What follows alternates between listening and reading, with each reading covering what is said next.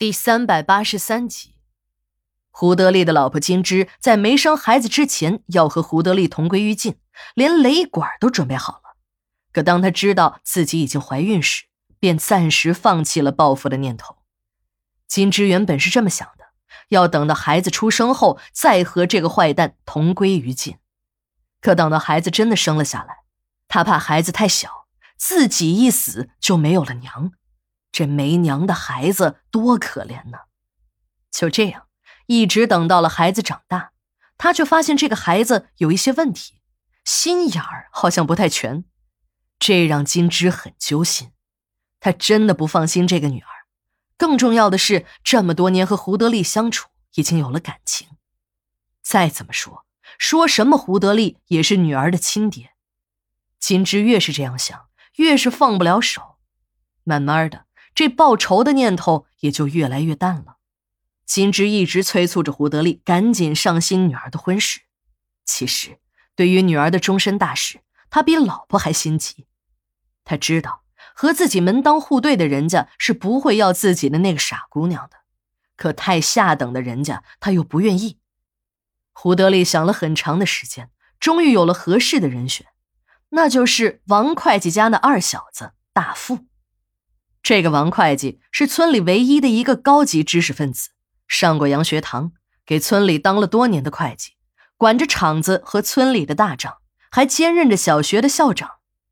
这个人和自己合作了多年，更重要的是，这个人听自己的话，自己一直拿他当心腹。王会计家有两个儿子，大儿子王大有考上了大学，毕业后被留校当了老师。而小儿子呢，只读到了中学，远没有大儿子有出息。胡德利最希望自己的女儿小芝嫁给王大有，年龄也相当，可人家已经有了媳妇儿。虽然这老二吧没有老大那么有出息，可也算是书香门第的后人。自己的女儿又是这么个实际情况，和王家结亲呢，也不算没有面子。再说自己的傻姑娘离自己近一些，也好有个照应。想好之后，胡德利便和王会计商量了。王会计一听，自己那个没有出息的二小子，如果能有个知书老丈人，也好能有一些发展。虽然他也知道胡德利的女儿比自己的儿子大几岁，还有点问题，但那只是性格豪放一些，有点不像女人罢了。再说的严重一点，也就是有点虎，和傻子嘛，倒还是有一定距离的。再说。他的心里明白的很，正是由于小芝有问题，胡德利才会主动找他和他结亲家。如果这个女儿是个正常人，说什么也轮不到他们王家。亲事就这么定了下来。胡德利还让王大富参军前和女儿小芝圆了房。他知道王家的这个二小子虽然没能考上大学，但脑袋也是鬼精鬼精的。如果到了部队再提了干。自己的女儿一定会被甩了，干脆啊，自己打个提前量，给这事儿上个保险，先给两个人圆了房。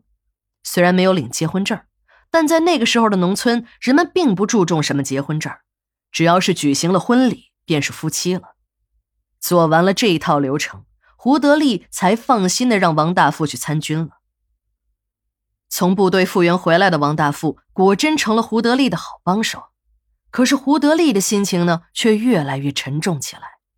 不为别的，女儿一直不能生养，如果再这样下去，这胡家偌大的家业早晚会落在王家人的手里。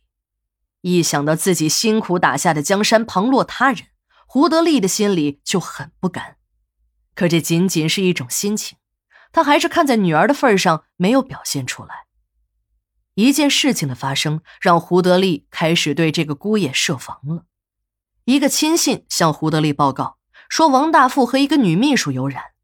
刚开始，胡德利还有点半信半疑。可当那个亲信把拍到的王大富和女秘书在办公室里亲热的照片拿给他看时，他气冲冲地闯进了王大富的办公室，要当众宣布把这个背叛自己女儿的混蛋赶出公司。可等他来到王大富的总经理办公室，却发现女儿已经先他一步赶到了。自己的女儿已经把那个女秘书赶走，这时正在和王大富撒泼。